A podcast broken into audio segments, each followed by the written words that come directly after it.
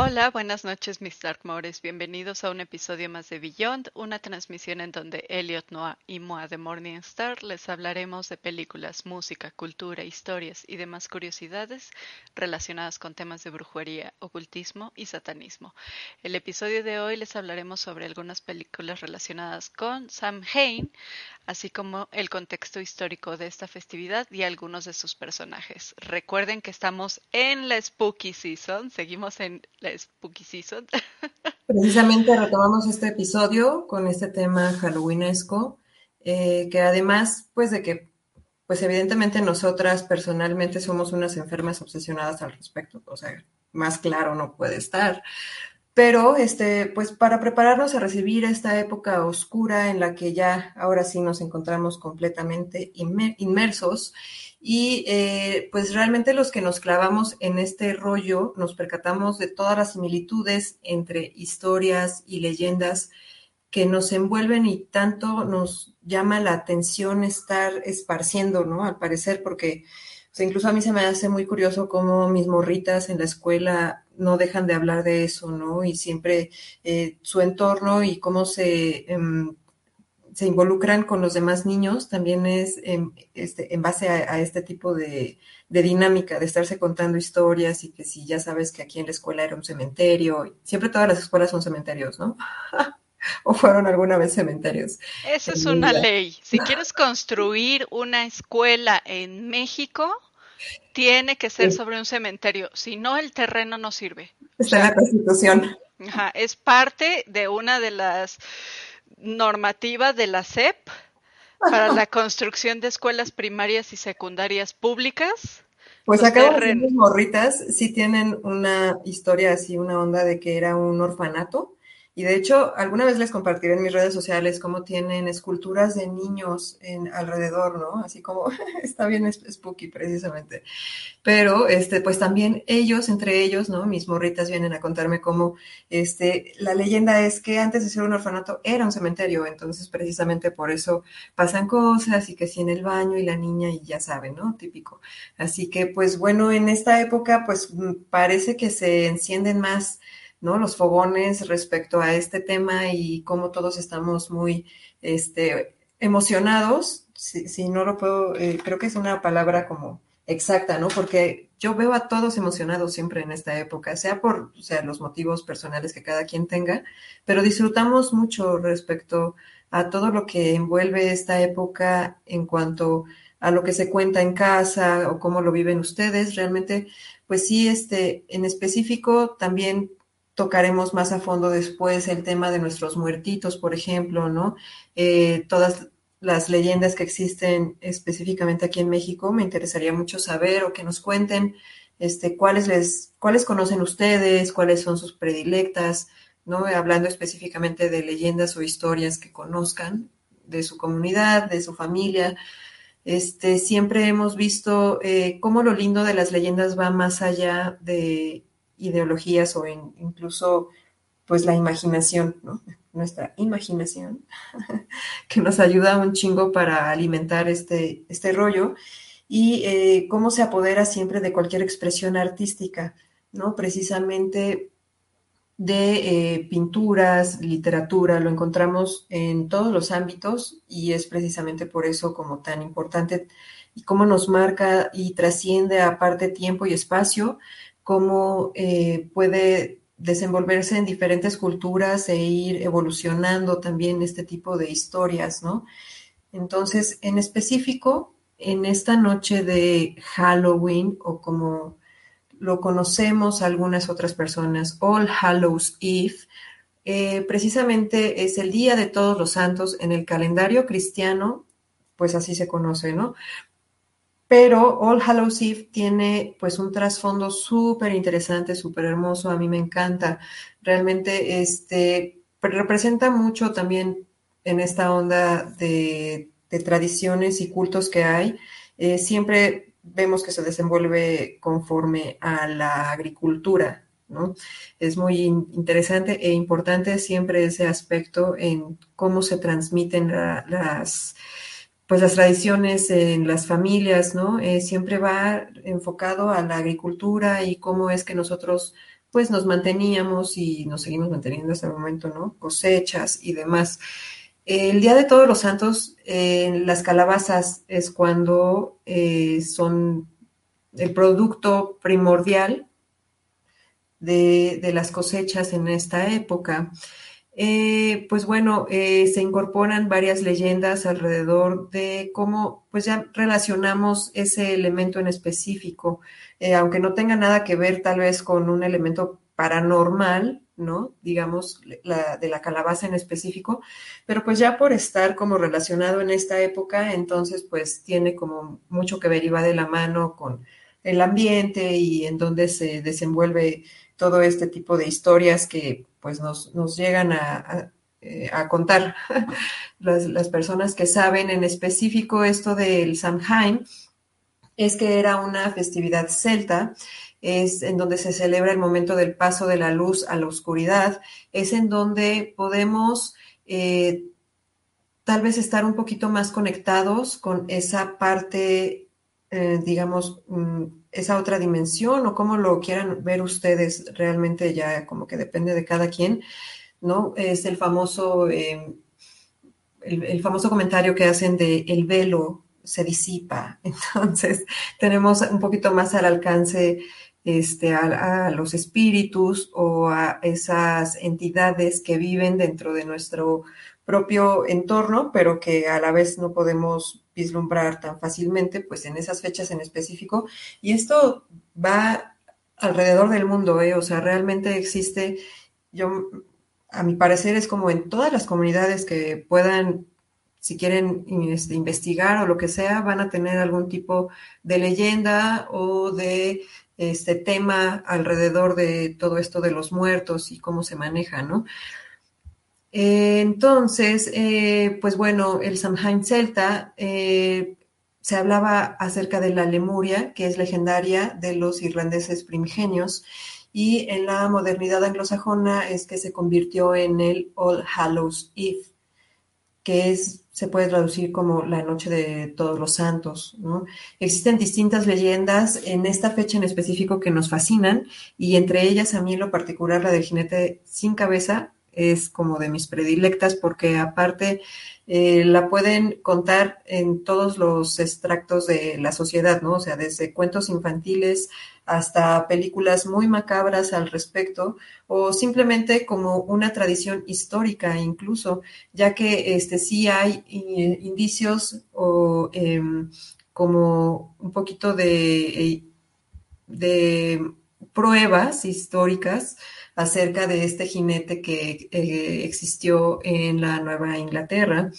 Eh, estamos hablando precisamente de la época de los colonos, ¿no? Nuevamente tocamos esta onda de las leyendas o mitos en el folclore, ¿no? Porque precisamente viene de las primeras colonias que existían en América, venidas de Europa.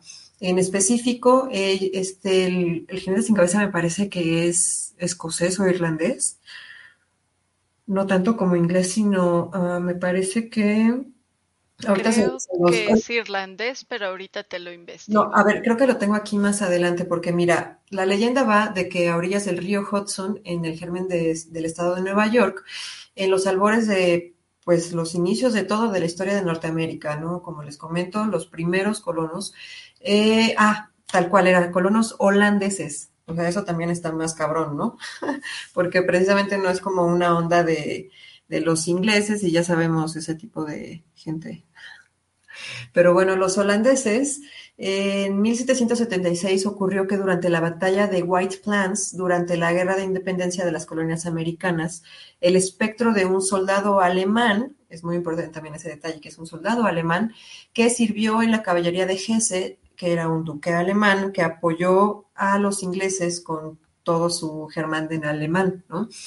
Eh, se, cree que esta, este soldado tuvo una muerte muy, em, pues como muy intensa, ¿no? Aparte de que se sentía que había servido demasiado a la nación, por así decirlo, ¿no? Entonces, digamos que se creó ahí una energía de apego con su espíritu a esa tierra que entonces se cree que este, su espíritu se sigue paseando por las explanadas del valle entre las colinas todas las noches en específico del 31 de octubre. Entonces, en la noche del 31 al 1 de noviembre, eh, el espectro del jinete sin cabeza se encuentra vagando buscando su cabeza, ¿no? Porque pues es como de, güey, ¿cómo me voy a ir al otro mundo sin mi pinche cabeza, ¿no? O sea, no mamen, necesito mi cabeza voy a hacer lo que sea por conseguir una cabeza adecuada. Entonces, pues va cazando, obviamente por ahí todas las cabezas que le parezcan bonitas y puedan, puedan este, ajustarse un poco a lo que él está buscando. Ya, quién sabe qué, qué será lo que busca, ¿no? En específico. Pero al parecer, pues es que fue arrancada su cabeza con una bala de cañón. Entonces, por eso había sido como el corte tan este, certero, ¿no? Porque no sé si eh, conocen un poquito acerca de lo que se cree cuando se tiene una muerte así de intensa, pero como instantánea. Se cree que eh, tu, como que tu conciencia no, no agarra la onda, ¿no? De que ya te moriste, entonces precisamente por eso se, eh, se afirma esta, esta leyenda de que pues él no sabe que está muerto, ¿no? O sea, él más bien se quedó como aquí anclado en, específicamente en esa tierra por todo el servicio que aportó a esa guerra en específico. Entonces, pues tiene un montón de contextos históricos y sociales también como muy, muy cañones, ¿no? También está estaría interesante indagar un poquito más dentro de ese contexto histórico. Pero pues, eh, según Washington Irving, que fue el primero en recoger esa historia, es el que ha dado como pie a muchas pláticas porque en verdad es como un tema que los historiadores toman como tesis, ¿no? O sea, como, como elementos de estudio realmente de la cultura en la nueva, en la nueva nación que existía aquí, que estaban creando en Norteamérica.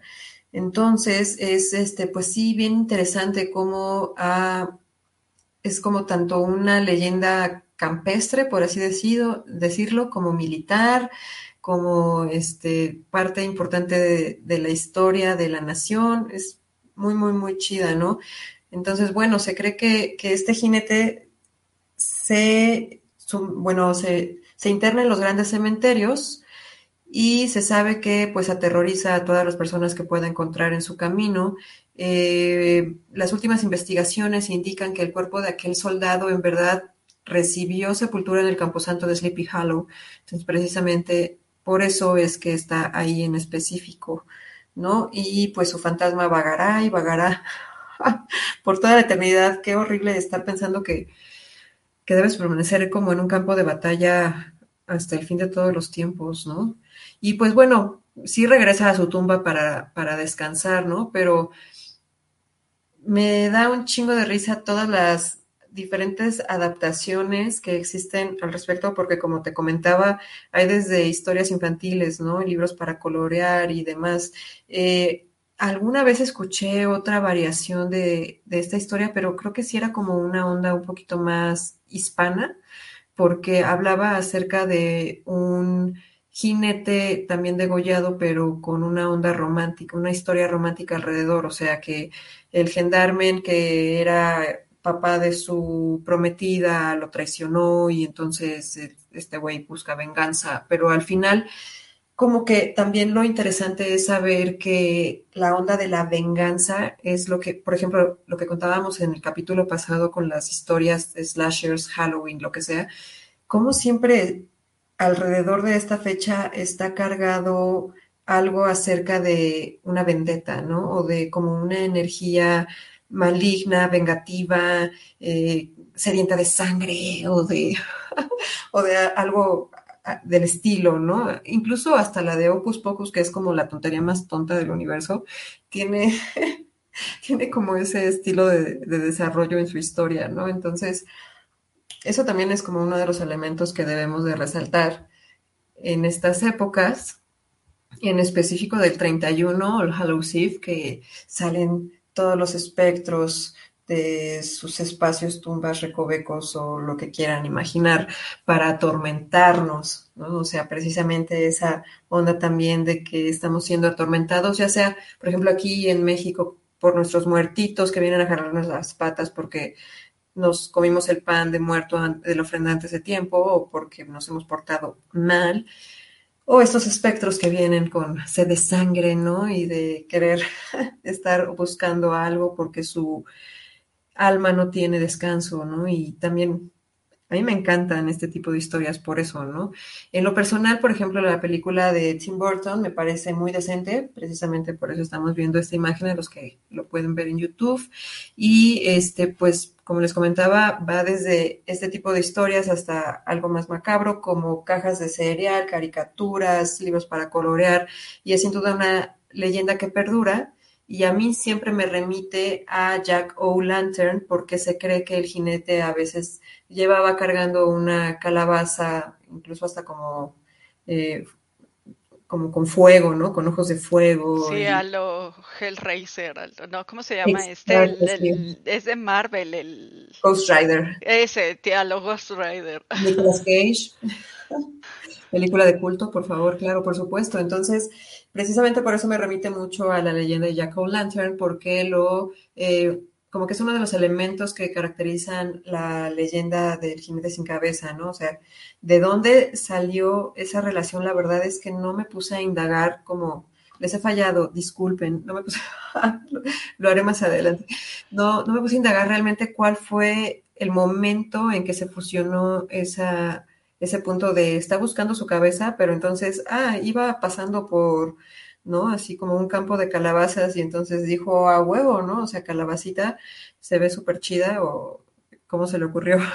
Seguramente fue una adaptación ya norteamericana porque la calabaza es norteamericana, en Europa no existía. Entonces, eh, la adición a la cabeza de calabaza se ha de haber dado cuando esta historia holandesa llegó con los colonos a Norteamérica. Es lo más probable. Y sí, tiene, tiene muchísimo, como, como muchos fragmentos también de la historia de Jack O'Lantern, empezando por el hecho de que ambos son espíritus eh, errantes de estas fechas. Que emergen en esa fecha, exacto.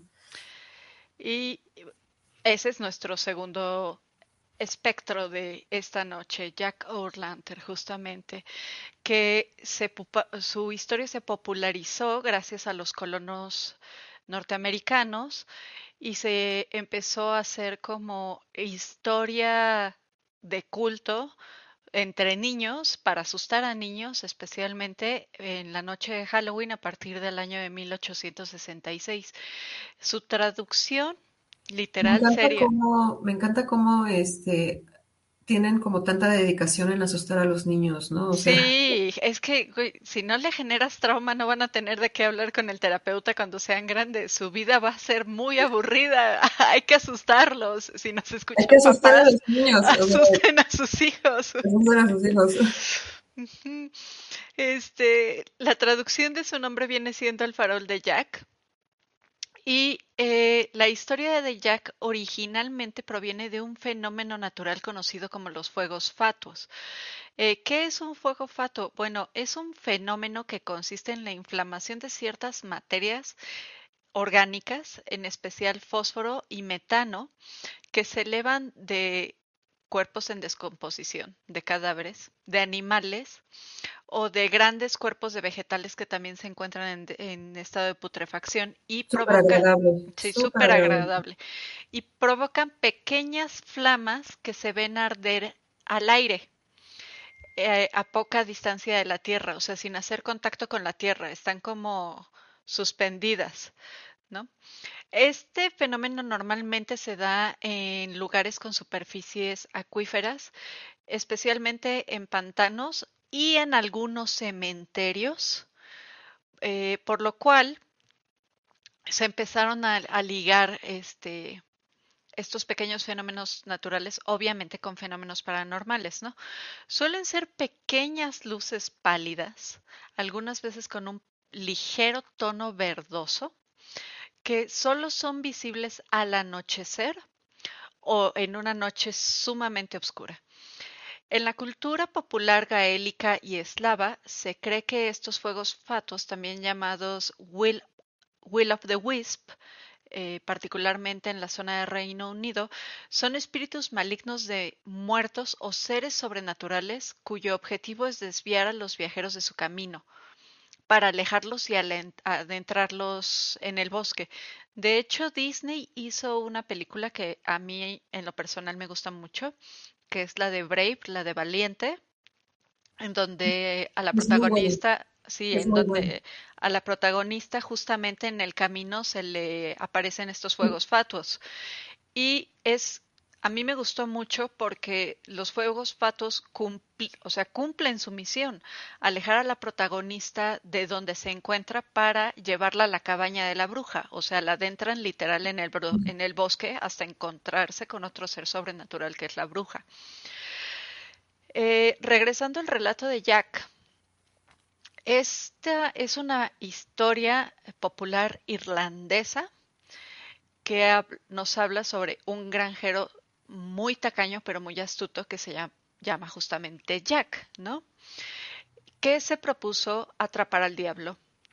Entonces, no sé muy bien cómo lo hizo, pero logró que el diablo trepara en un manzano o sea, sí. no existía el celular y el wifi.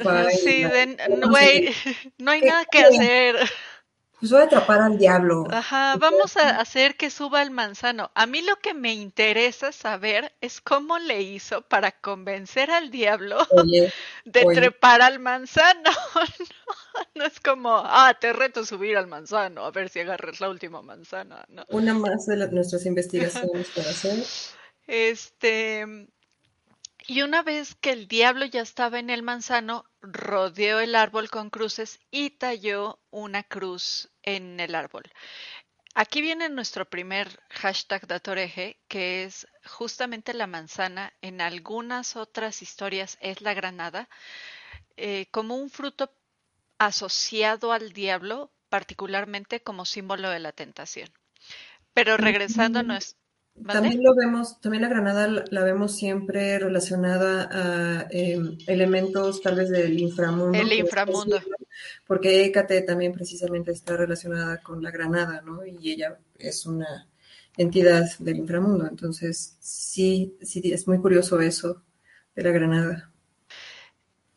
Sí, eh, de hecho, en el Génesis Nunca se esclarece cuál es la fruta del árbol prohibido, del árbol de la sabiduría. Hay historiadores que consideran que es la manzana porque fue la representación que se hizo más, o sea, se hizo más como popular. Eh, también así por como su... que Cristo es güero, ¿no? O sea, así, sí, así como que súper super güero.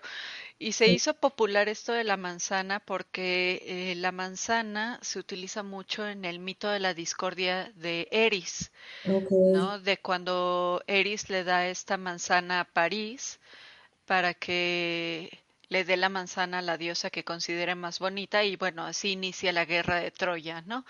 Entonces, como la manzana en ese mito es fruto de la discordia, se se popularizó el hecho de que la manzana fuera como el fruto del árbol prohibido, aunque hay otros historiadores que se inclinan más a decir que el fruto de este árbol en realidad era un granado. Wow, sí, pues me haría mucho sentido. Sí, me haría mucho sentido. Y ahora, desde ahora elijo este, pensar que era una granada. Eh, es más bonita la granada, seamos honestos. Y aparte parece un corazón. Eh, regresando a la historia de Jack. Divagando como siempre. Divagando, pero siempre regresamos al punto. Pero son datos sustanciosos, o sea, tampoco nos vamos como a la locura, ¿no? O sea, por favor, son datos que importan. Para que aprendan un poco más sobre paganismo también.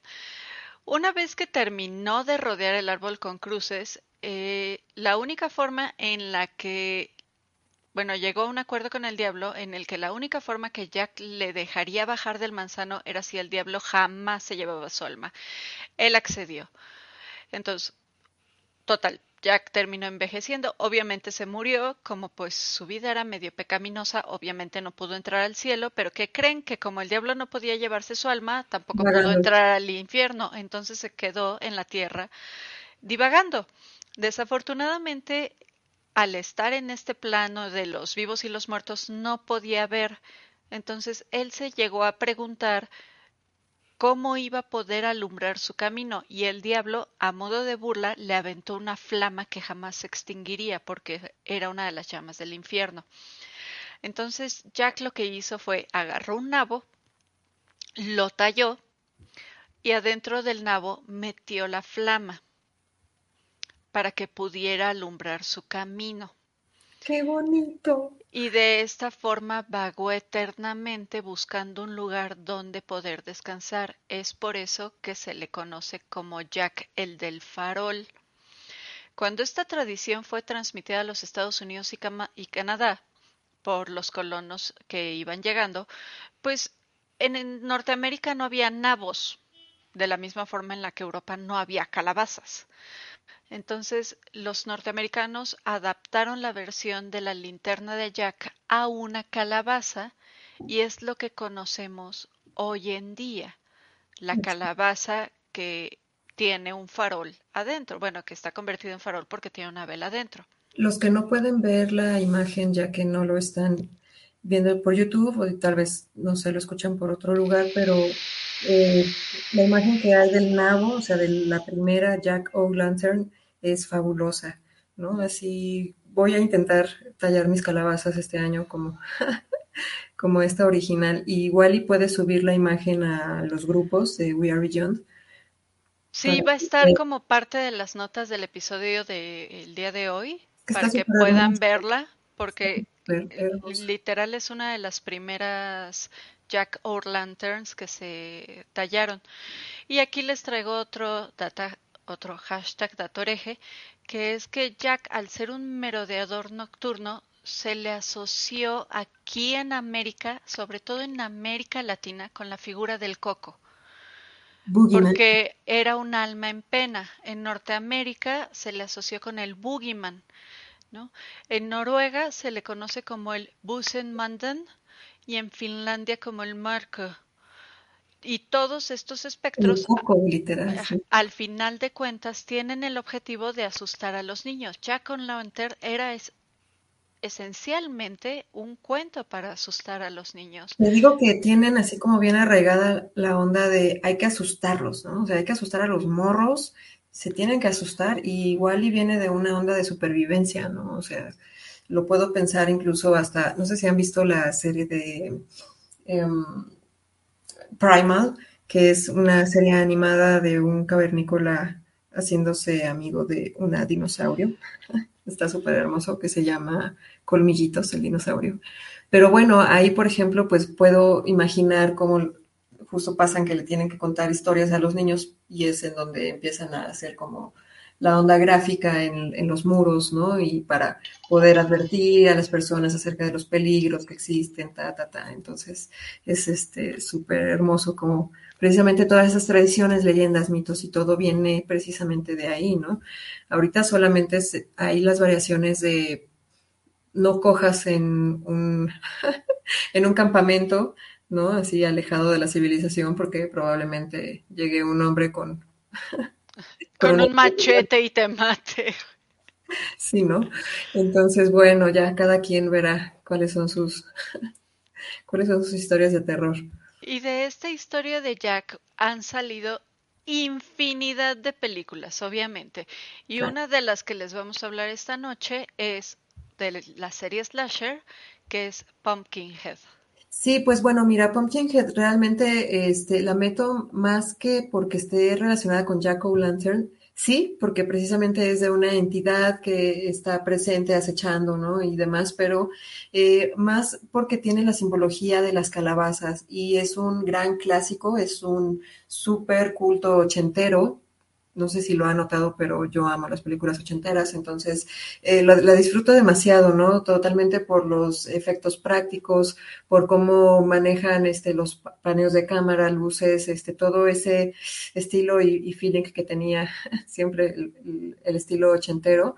Pero pues aparte cuenta con un gran elenco como la super leyenda Lance Henriksen, no sé si lo recuerdan, de sagas, realmente es muy conocido, pero sale como en Terminator, Alien, es como de esos actores que este, siempre ha permanecido eh, presente y una super leyenda. Mi película favorita de él, que también es muy halloweenesca, es acerca de vampiros, eh, se llama Near Dark, pero después hablaremos de ella. De esa película sí pienso hacer un súper especial porque la amo.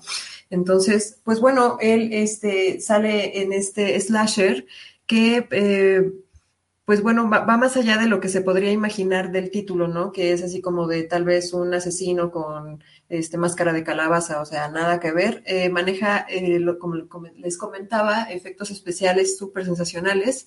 se disfruta, o sea, realmente es, va, va más como de una película de monstruos, ¿no?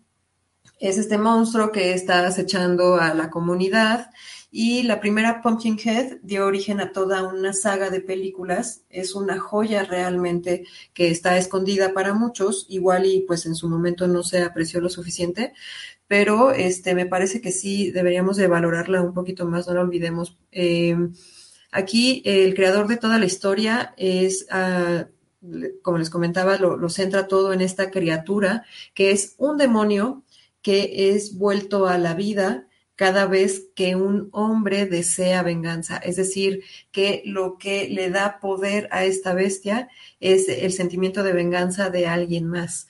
Eso precisamente por eso me parece súper importante y acorde a lo que va de, digamos, la época, precisamente All Hallows Eve y todo lo que hemos venido contando durante el episodio, ¿no? O sea, la, sed de venganza y el odio de este hombre es lo que le da vida a la maldad y lo que trae un espectro de otra dimensión o de donde lo quieran ver. Pero, este, pues bueno, también todo pasa en una atmósfera halloweenesca, ya que están, por ejemplo, escenas rodeadas de cementerios llenos de calabazas gigantes, de ahí es de donde, por ejemplo, sacan mucho el nombre y pues la escena del cementerio es así fabulosa.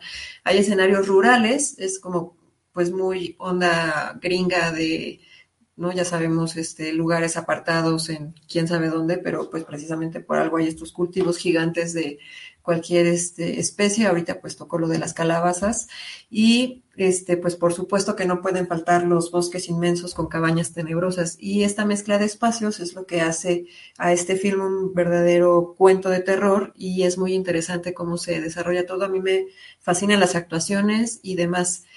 Y por ejemplo, me da un chingo de risa, como les comentaba, el cómo se puede hablar acerca de cultivos de calabaza, y ese es el monstruo de Pumpkinhead, los que lo pueden ver ahorita en, la pantalla. Pero quería pasar precisamente a esa onda de, mencionar cómo incluso en las caricaturas lo podemos encontrar, ¿no? Y así como pues temas de Navidad, tal vez, que nos, nos inundan un poco de repente y todo, pero esta de la calabaza también siempre está presente, ¿no? O sea, ya me da un chingo de risa, por ejemplo, los memes que comparten de este, los que nos, nos encanta la época de la calabaza, pues son chicas que les gusta el pumpkin spice, ¿no? Así que son como todas, ah, sí, pumpkin spice, qué delicioso. Y pues los macabros, ¿no? Así los, los arquetos.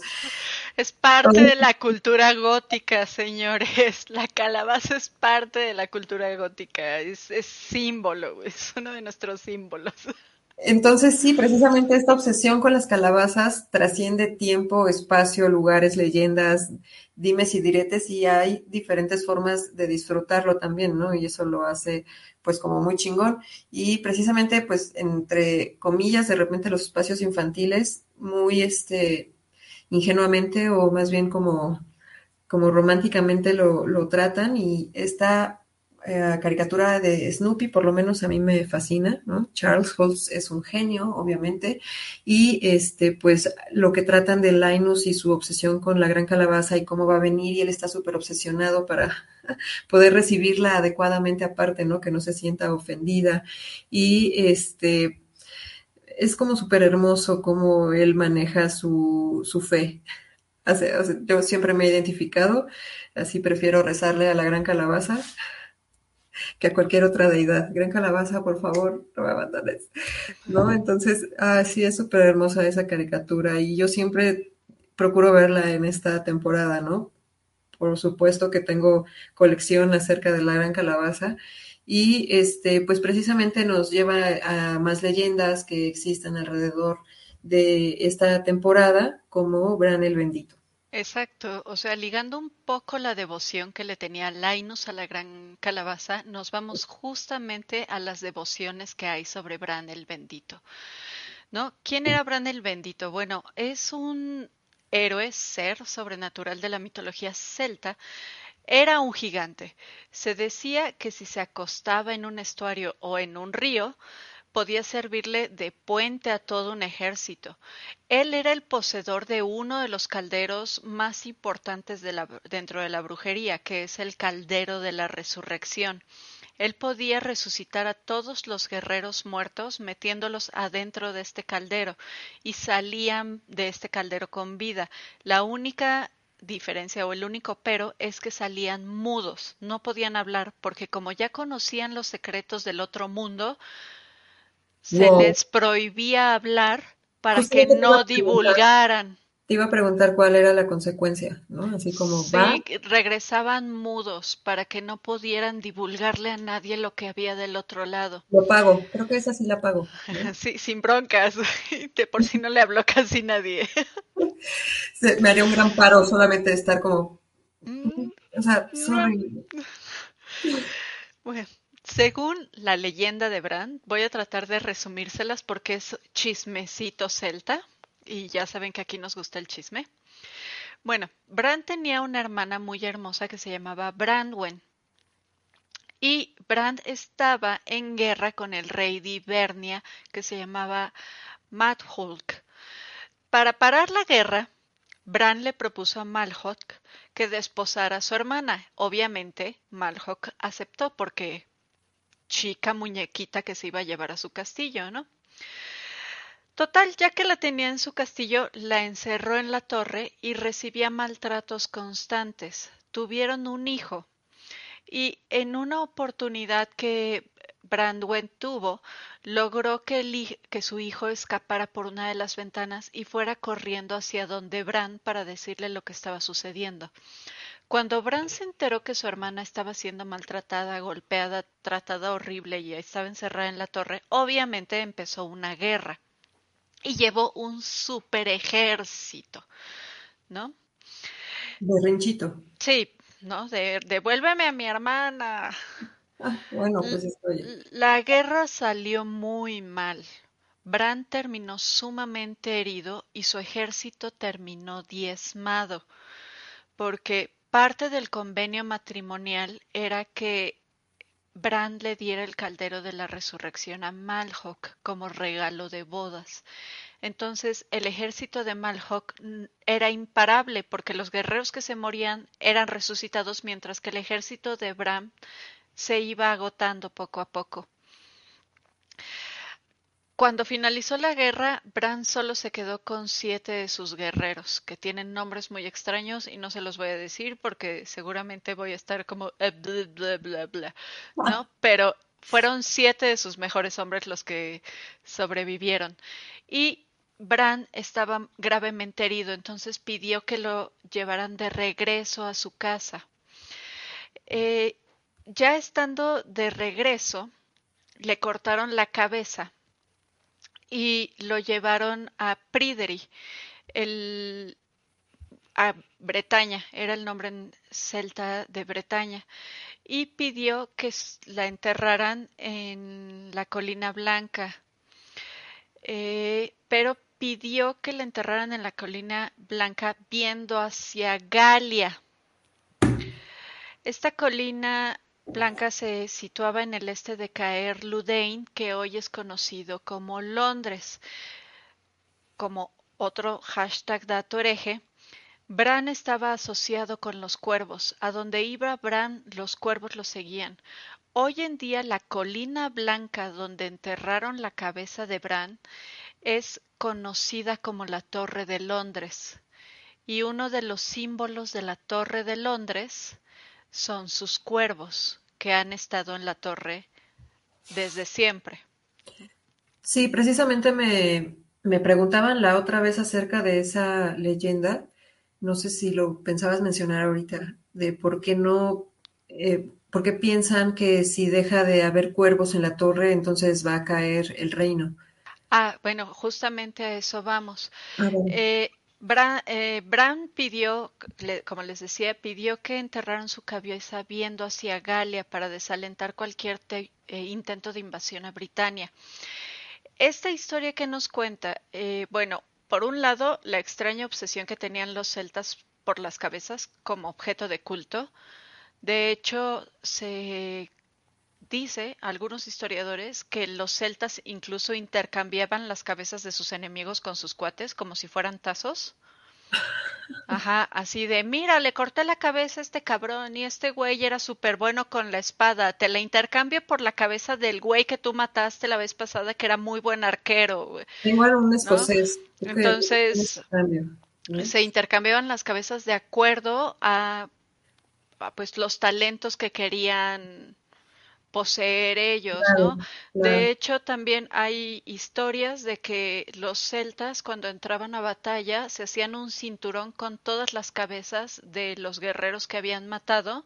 Ya los cráneos completamente en cinturas, en cinturados. Para para este uno se veían horribles seguramente sus enemigos se han de morir del miedo se han de haber muerto del miedo nada más de verlos así con cinturones con cabezas colgando pero era porque las cabezas eran un fetiche y un amuleto al mismo tiempo, ¿no? Les proporcionaba como ese tipo de energía y poder que necesitaban para... De poder, eran justamente, les daba un poder sobrenatural de protección.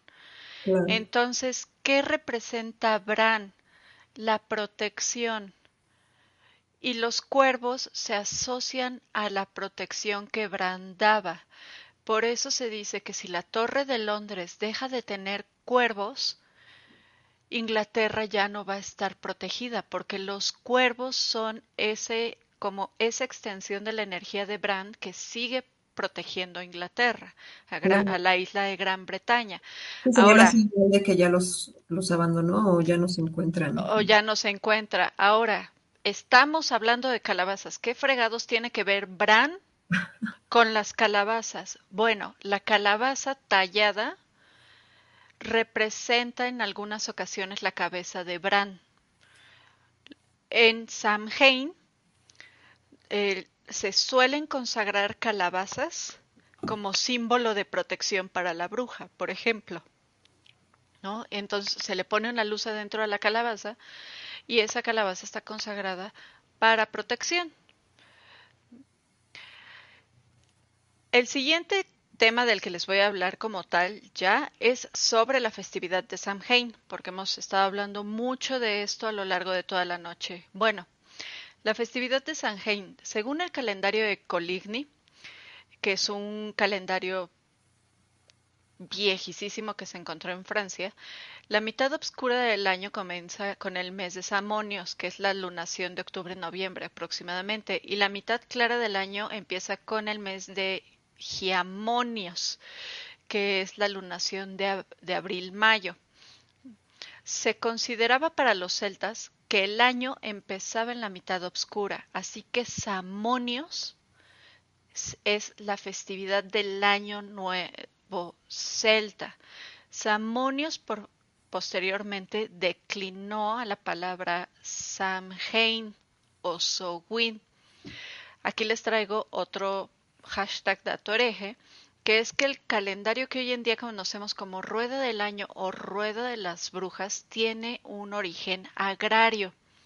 El calendario de Coligny es un calendario lunar. Se basa de acuerdo a las lunas llenas que hay en el año. Había años que tenía 12 meses, había años que tenían 13 meses, dependiendo del número de lunas llenas que hubiera en el año. Eh, como tal, entonces, Samhain significa el final del verano y marca el tiempo del frío y de la oscuridad. Los animales regresaban, a, bueno, empezaban como a hacer sus preparativos para hibernar, los hombres hacían su última cosecha, los clanes se resguardaban y los granjeros, por eso es que les digo que la rueda del año que conocemos hoy en día es un calendario agrario, en Samhain los granjeros tenían que determinar qué animales iban a ser sacrificados para utilizarse como alimento a lo largo del invierno. También es una época de purificación en la que se, queman efigies en las hogueras para desterrar el miedo.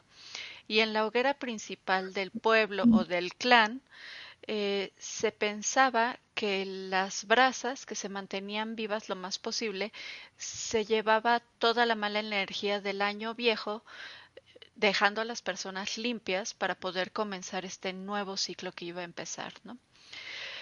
Posteriormente se fue haciendo, bueno, se fue conociendo esta festividad también como el punto en el que el velo entre los mundos es más fino, por lo que se empezaron a utilizar carbones eh, al rojo vivo para iluminar el camino de los fieles difuntos de regreso a su casa.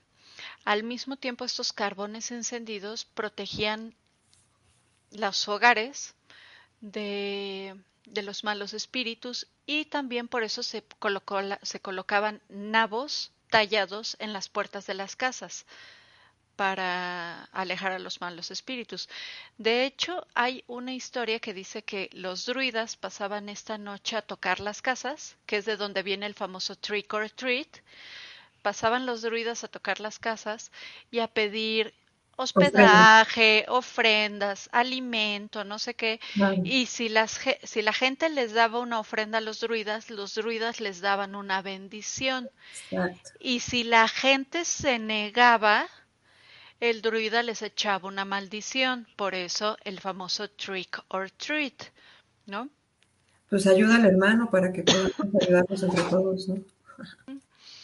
Y bueno, también dentro de la mitología celta se cree que es justo en esta festividad que los Side, también conocido como los pueblos féricos o las hadas para la banda, eh, celebraban Samhain. De hecho, el, las los pueblos féricos eran quienes patrocinaban la fiesta de los muertos. ¿Por qué? Porque era en la víspera de Samhain que las hadas podían tomar maridos mortales. Entonces abrían todas las puertas al mundo férico para que cualquier mortal que fuera lo suficientemente valiente cruzara las puertas, admirara los palacios de las hadas, eh, viera todas las riquezas que tuvieran y dijeran, sí, a fuerzas, de aquí soy, me voy a agarrar una de estas chaparritas, ¿no? Pero era muy raro que esto sucediera, la verdad, porque a diferencia de lo que creemos hoy en día, gracias a la Wicca Fair y las haditas de Disney y todo eso, la verdad es que las hadas, los CIDE y los las entidades féricas pues son medio culeritas. Así es. O sea, el mundo no, o sea, sí nos lo han representado porque acuérdense del berrinche de Tinkerbell de Campanita, aquí en México. Bueno, de Tinkerbell cuando le hizo un súper berrinche a Peter Pan de si no me prestas atención me muero y aparte te voy a chingar y voy a matar a la vieja. Y, o sea, es como bastante evidente que es como culerita. Entonces sí se, se conoce ese tipo de, leyendas acerca de fairies. Ah, espero que no me estén escuchando porque yo estoy aquí cerca del bosque. Entonces. Sí, la verdad es que las fairies son entidades medio culeritas. De hecho, muchas de las. Ajá, sí, son entidades traviesas. Y muchas de las enfermedades que había se creían que eran de origen férico. Entonces no eran así amor, dulzura y todo este tipo de cosas. Y por lo mismo de que los celtas sabían que eran seres pues de cuidado, muy pocos se adentraban al bosque en la víspera de Samhain.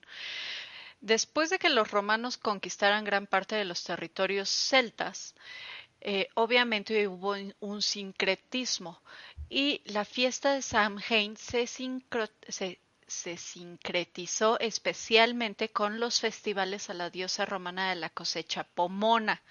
Por eso es que se empezó a ligar a Samhain también como la fecha de las últimas, últimas, últimas, últimas cosechas, ¿no?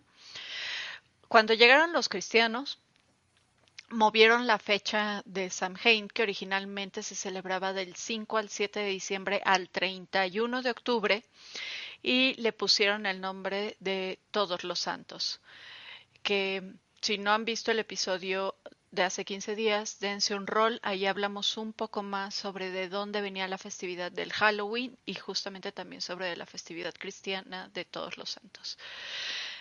Entonces, recapitulando un poco, eh, esta festividad tiene un origen celta, era la festividad más importante dentro del calendario celta, ya que marcaba el fin de un ciclo y el pues el inicio del siguiente ciclo. Dentro del satanismo, la noche de Samhain es una de las tres festividades más importantes del año. Dentro del satanismo solo hay tres festividades muy importantes y la tercera de ellas es la noche de Samhain, justamente por el hecho de que es cuando se le permite a los espectros. Los espectros y a los ghouls y a todas estas entidades vagar por la tierra. Y bueno, hoy en día, gracias al neopaganismo, es quizás, en mi opinión, la fiesta más conocida de la rueda de las brujas, lo que es este, lo que viene siendo Beltane y Samhain, que son como los dos, las dos caras de la moneda. Y bueno, obviamente es una de mis fiestas y de nuestras fiestas favoritas porque hay calabazas por todos lados. Es un momento ideal para hablar con los muertos si practicas nigromancia, necromancia o cualquier tipo de mancia relacionada a espiritismo cruzado, espiritismo de Alan Kardec o cualquier tipo de espiritismo. Es como la época ideal para hacer este tipo de contactos, ¿no? Sí, después estaremos hablando también acerca de películas de seance, o sea, como las sesiones de espiritismo y, de dónde viene todo eso también, ¿no? Y precisamente hablando del material que da este, este tema, eh, hablamos de películas que pues básicamente casi nadie conoce, eh, tipo serie B o que incluso son como para la televisión y demás, como este, estas de Barn, eh, por ejemplo, podemos hablar de Jack O, que es un demonio vengativo que aterroriza así como a un pueblo después de ser liberado por accidente, y ya sabemos como ese tipo de temática, pero otra vez encontramos esta onda de, venganza porque eh, las personas que lo liberan están como buscando eh, que es, me parece que su hermana es la que muere o igual y ya, ya no me acuerdo cómo iba muy bien esa, pero sí es, es bien chistosa, ¿no? Y aparte, de todas formas, retoma este tema de venganza y el demonio que, que, está involucrado y la calabaza espectral, ¿no? Me encantan este tipo de películas. Para mí es fabuloso estar este, pasando un dominguito con, con tu botanita, tu, tu alcohol de preferencia, ¿no? Chelita, carajillos, no sé qué es lo que disfruten. Eh, tenemos este tipo de, películas que sí ya van como más allá, ¿no? Pumpkin Man, ¿no? Siempre enfocado a, las festividades. Eh, Death Mask también es otro slasher que podemos ver en esta, eh, en esta maratón que se echa en un fin de semana donde quieran ver tripas y cosas ah, que, hablen acerca de las tradiciones del lugar. Aparte, siempre es como el tipo de espectros que se adecúan a, los lugares en donde están contando las historias. Eh, con Pumpkins vemos todo este tipo de temáticas en donde siempre está involucrado. Por ejemplo, Pumpkin Carver me parece que este también es una onda vengativa en donde la persona que queda este, asediada por, por este demonio este, y tiene que ver con un asesino que aterroriza a las personas que están celebrando el Halloween en específico, ¿no? Entonces, este, ya saben que hay elementos de, de las locaciones de granjas desiertas y en donde pues no hay escapatoria, ¿no? Súper fabuloso y divertido. Pueden buscar eh, otra que se llama Jack O o este, pues la que hablamos al principio de eh, Pumpkinhead, ¿no? Que para mí esa es como la, la, la epítome de todo lo divertido que existe en, los, en las películas slashers de los ochentas. Y aparte, todas, por si se lo están preguntando, sí, todas las recomendaciones que les estamos ahorita tienen que ver con calabazas, porque nos gustan las calabazas. Bueno, Con esto terminamos nuestro episodio del día de hoy. Los invitamos a seguirnos en nuestras redes sociales. Nos pueden encontrar en Facebook como Atelier Black Witch, en Instagram, YouTube o Spotify como Beyond Podcast o con nuestro nombre de usuario que es We Are Beyond 666. Eh, ayúdennos a crecer, por favor. Ya saben, si les gusta nuestro contenido, compártanlo. Si no les gusta, igual compártanlo quejándose. No importa, no hay mejor publicidad que boca a boca. Aguantamos, Les queremos recordar también que todas nuestras recomendaciones, notas y enlaces a películas que, ojo, conseguimos casi todos los enlaces a las películas completas que les mencionamos el día de hoy están disponibles en nuestra comunidad www.facebook.com diagonal groups diagonal we are beyond 666.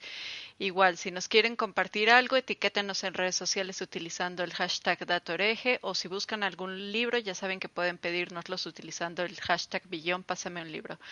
Les recordamos que el siguiente jueves, 27 de octubre, tenemos el live del programa Mujeres en Alquimia con la psicoterapeuta Lorena Salado y nosotros aquí en Beyond nos vemos en nuestro siguiente episodio del 3 de noviembre en el que vamos a hablar sobre el Día de, Muertos aquí en México, otras curiosidades y seres sobrenaturales de nuestro territorio. Así que hasta la próxima, mis Dark y ya se la saben, manténganse extraños.